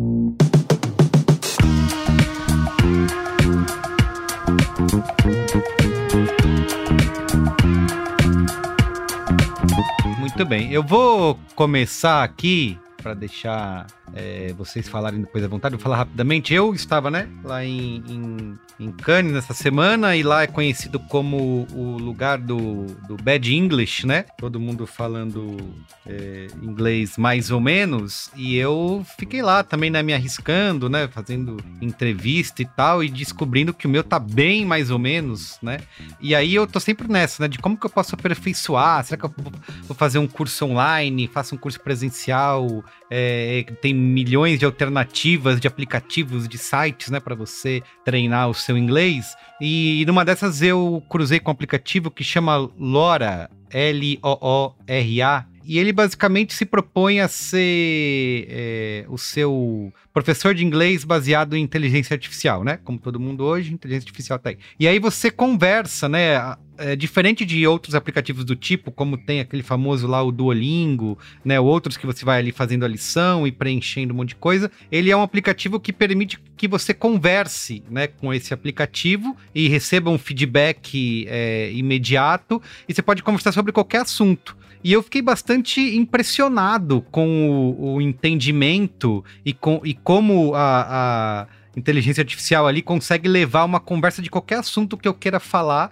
e me dizendo ali se eu tô indo bem, se eu tô indo mal, dizendo quantas palavras eu tô usando de diferente, dando, ah, aqui você usa uma, uma boa palavra e tal. Então, tem um, você pode testar, é, é, tem um nível ali gratuito para você usar e, e, e, trabalhar. Ele é justamente feito para isso, para você trabalhar a sua fluência né, no inglês e conversar com o aplicativo. Você conversa sozinho com o telefone, isso vai parecer meio maluco, mas tudo bem. Até aí é como se estivesse mandando um áudio no zap.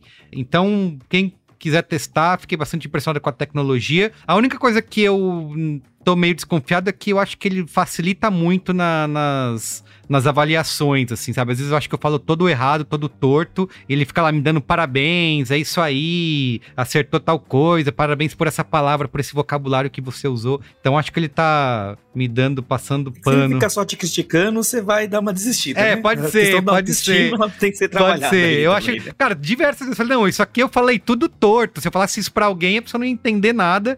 E não, parabéns, é isso aí. Per resposta perfeita. Mas enfim, acho que vale testar. É Lora, L-O-O-R-A. .ai o site ou você procura aí no seu sua lojinha do aplicativo do seu celular que você acha, tá bom? É, Ju, e você? Tem qual é a boa? Então, é, eu vou falar de um qual é a boa é, afim ao seu. É, já que a gente está nesse tema canino, como eu gosto de brincar, né? Hum. Cane, é, apaixonada por francês. E eu já tentei estudar francês ah. umas três vezes na vida. Estudar primeiro no Rosetta Stone, estudar com professor particular, estudar no curso de francês, e nunca dá tempo e nunca nada. Aí, naquele aplicativo chamado Instagram. Parece que é bom, tá hein? Tá vindo com tudo aí, tá, vindo aí. tá bombando. É, Parece é, que é bom. Tendência, Estou impactada por publicidade que funciona por um perfil chamado Os Franceses Tomam Banho. E a primeira coisa é que eu amei o nome do perfil. Amei. E os franceses tomam banho é um curso de francês dado por uma francesa. Que pode que ou não tomar banho. A gente não tem essa certeza. Diz ela que toma, eu tô acreditando, Iago, vamos ver, né? Mas, gente, eu falei disso porque é, eu achei tão divertido é, ser impactada né, por um perfil que, é, e, e, aí assim, mérito do Insta, Fê, a plataforma viu que eu estava vendo muita coisa sobre a região, por causa da cobertura que eu estava fazendo de Cannes, né? E me entregou esse e um outro curso parecido. Mas o nome dos franceses tomam banho, gente, é maravilhoso. Não dá para negar. Então, eu não fiz o curso ainda, mas eu já recomendo, que eu achei demais. Os franceses tomam banho Arroba os franceses tomam banho. Muito bem. E você, tem qual é a boa aí para nossa audiência? Tenho sim, tenho sim. Eu vou falar de três coisas. Eu falo rápido para não, não passar o tempo. Uma, eu queria falar de um podcast, por estarmos num podcast. Boa. Eu queria falar de um podcast que eu vou falar o nome em inglês, depois eu vou falar aqui em português, mas ele tem esse, essa questão que talvez ele funcione melhor para quem ouvir bem em inglês, tá? Mas eu vou explicar porque que eu vou indicar. O podcast chama Wiser Than Me e ele é com a atriz do Seinfeld, que eu não sei se, pra, se é da ref da idade de todos é, que estão escutando, mas que é a Julia Louis Dreyfus. Eu sou meio ah, ruim sim, que fez é um o pouco VIP, difícil. né? A Elaine. Exatamente. Isso, Elaine, Elaine é do site. Qual que é a premissa dela? A premissa é ouvir mulheres que são mais sábias que ela, ou seja, mulheres mais velhas, porque ela parte de um lugar interessante de dizer, a gente não para para ouvir mais as mulheres depois de uma certa idade. Quem são as pessoas que estão dando voz e espaço para a sabedoria acumulada de mulheres, é, especialmente perto dos 80 anos, por exemplo. Tem dois episódios muito específicos que mexeram muito comigo e com muitas amigas, e a gente né, se manda esse link o tempo todo, que é ela entrevistando a Jane Fonda e ela entrevistando a escritora Isabel Allende. E eu acho que são dois episódios muito, muito especiais sobre envelhecimento, mas escolhas que você faz até o seu envelhecimento chegar e quem elas são e as histórias acumuladas e mulheres assim. De verdade, eu fiquei de queixo caído. Poucas vezes eu, eu ouvi uma coisa que, que me deixou assim tão é, inspirada. Então, isso, mas entendendo esse retrato que ele é um podcast que, infelizmente, por enquanto, eu não sei se tem um AI que já traduz, se não, ainda está em inglês, então ele tem essa questão. Queria falar também da temporada nova que vai sair. Já saiu, mas a gente no Brasil não tem acesso. E agora pode tocar aquela música triste. No Brasil não tem acesso. Que é a série The Bear, que é o urso. Ah, sim. Que é maravilhosa. É ótimo. A, a primeira temporada foi maravilhosa. Então, aí agora saiu a segunda, que tá todo mundo falando que tá muito boa, mas por enquanto só está no Torrent. Mas vai, vai sair é, em breve e eu acho que vale a gente ficar atento. E por fim, queria falar de uma série que tá no Prime Video, que ela é um pouco fora do da discussão, assim, eu não vejo muita gente falando, mas quando eu assisti, eu falei, cara, como não tá todo mundo assistindo isso? Que é uma série chamada El Fim del Amor, é, ou seja, o fim do amor, e ela tem, enfim, tudo em português, pode assistir com todos os acessos para português, mas que é simplesmente sensacional e muito contemporânea e tem um retrato geracional interessantíssimo de várias coisas que a gente tratou aqui como juventude de maneira mais ampla, mas é muito interessante é, ver todos os códigos é, de uma juventude mais para geração Z ali, mais tem, ela tem amigas ali com uma divergência também de idades, então dá para ver alguns retratos. Mas é uma série muito contemporânea. Eu acho que é, é minha dica. Então, é o Fim del Amor, o Deber vê a, a próxima temporada que saiu e esse podcast mais sábia que eu, né? Que é o título dele em português. Essas são as minhas três dicas. Como que é o nome do podcast em inglês mesmo? É Wiser Than Wiser Than Me. Vale muito, muito a pena. Vou ouvir. Muito bem. Gostei. Boas dicas. E você, Iago, finaliza aí. Bom, é, como sempre, eu vou dar dicas que não tem. que não me importam muito com a publicidade, só quando eu tô trabalhando, quando eu trabalho, eu quero fazer outras coisas. é uma dica que se desdobra em várias e, e que ela é meio digital para pegar as trendings. Ó! Oh. De Cannes Lions. Parabéns. Então, tem um convite, é, se você estiver em São Paulo, uh, mas também um convite de qualquer lugar do mundo, que há um tempo atrás caiu um livro no meu colo que eu não conhecia e desses milhões de clássicos que existem no mundo que você não pode morrer sem ler, mas você nunca ouviu falar. E aí, enfim, chegou na minha mão meio quase por acidente e foi uma leitura completamente, sabe quando você você, você, você lê aquilo, toma um susto, aí você fecha e fala volta depois, volta mais tarde. É, então essa leitura foi assim, ela foi muito impactante. Ultimamente o mercado é, mainstream tem descoberto que nós LGBT, povo animado, a gente gosta de um romancinho água com açúcar, então tem vindo aí muito Heartstopper, é, Vermelho, Branco, e Sangue Azul, vários romancinhos LGBT açucarados. E aí eu tenho, eu tenho essa recomendação de um romance LGBT uh, açucarado, completamente trágico, é, e escrito há uns 80 anos, eu diria. 70, tem que fazer a conta. Mais, mais anos do que eu poderia contar no, no, nos dedos. é, James Baldwin, acho que é um nome que é, é, ressoa muito na, na, na, vida das pessoas, mas elas não sabem muito bem do que se trata. É, ele era um intelectual negro, norte-americano, no, no, tempo dos Panteras Negras, dos direitos civis, assumidamente homossexual, muito abertamente homossexual, escreveu muito sobre uh, a vida negra nos Estados Unidos e a luta negra tal. Depois de um tempo, ele sentiu que estava faltando um grande pedaço do, do, do que ele tinha para fazer no mundo, se mandou para Paris, não sei se ele passou em Cannes Lions, mas é, ele escreveu esse romance que é o Quarto de Giovanni, que é a história de um casal homossexual é, um casal homossexual branco, porque ele não, não ele tenta não trazer a questão racial ali, é, com várias problemáticas que, que, que, que, envolvem ali. Foi uma leitura muito é, arrebatadora para mim, assim, é muito sobre esse despertar sexual, homossexual, a questão culpa cristã, como é que você lida com isso, o que, que pode, o que, que não pode. E aí, o que aconteceu foi que pertinho de casa aqui na Biblioteca Mário de Andrade, tava, anunciaram um ciclo de leitura desse livro é, o mediador, por, por acaso mesmo, gente, por acaso ele é um amigo meu, que é o Ronaldo Vitor, é, que é irmão do Fernando Vitor, que está coordenando um ciclo grande teatral é, para encarar a obra do Baldo. Então agora tá tendo esse ciclo de leitura, começou nessa, nessa semana aqui, se você tá ouvindo na semana que publicou, e tem mais três semanas onde a gente vai ler esse livro juntos mesmo, que é ler e parar e pensar no que significa aquilo, porque é uma leitura muito densa, muito, densa não é difícil, ela é muito fácil, mas assim, é muito impactante, então você precisa realmente parar e falar, meu Deus, olha o que, olha o que ele fez, olha o que ele fez, olha o que ele fez. é, e, e tá sendo bem legal, assim, porque tem, enfim, tem gente, é, homem heterossexual, mulher, bissexual, tipo, não é nada de nicho, que é muito sobre o que, que é amar, o que, que é odiar, o que, que que, que acontece quando o amor da gente é negado, o que, que, que ressoa no corpo da gente e tal. É, e é muito bizarro, porque a gente fala muito de coisas que são antigas, que a gente fala, ah, é atual, agora a gente tá nessa onda de nostalgia. É, no caso, esse não é só atual, como inclusive é, antecipa diálogos, debates, palavras, assim. É incrível que seja um livro que tenha sido escrito antes da epidemia de AIDS, por exemplo, e tem muito uma questão uh, de, de, de, desse pensamento de que ser LGBT é, é ser amaldiçoado, que não sou adaptado, porque essa semana mesmo a gente viu aí a postura criminosa de uma liderança que se diz religiosa e, e, e, e propõe abertamente extermínio de, de, de, pessoas LGBT no país e que quando você pega para ler, eu acho que é o que eu senti, pelo menos na leitura essa semana, você vê que é sobre amor mesmo, sobre as pessoas, é sobre o que a gente é capaz de sentir, o que a gente não sabe lidar e além de tudo, é açucarado. Então tem amor, tem romance, é gostosinho, só que com muitas coisas ruins acontecendo ao redor. que é basicamente como a vida. Você tem umas coisinhas gostosinhas. Eu ia falar isso, que é um monte de desgraça. É, é a vida. É.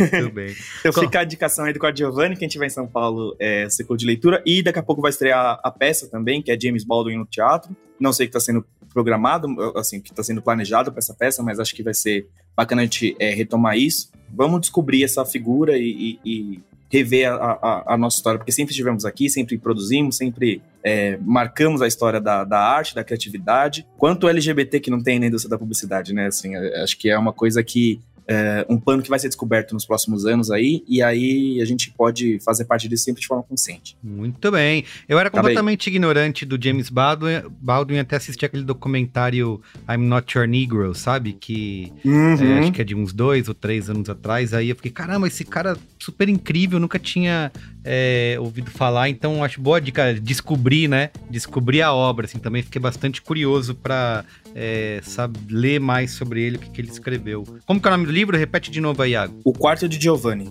Perfeito. Então tá bom, gente. Então é isso, fica por aqui o Braincast de hoje. Até semana que vem. Queria agradecer mais uma vez a presença de vocês.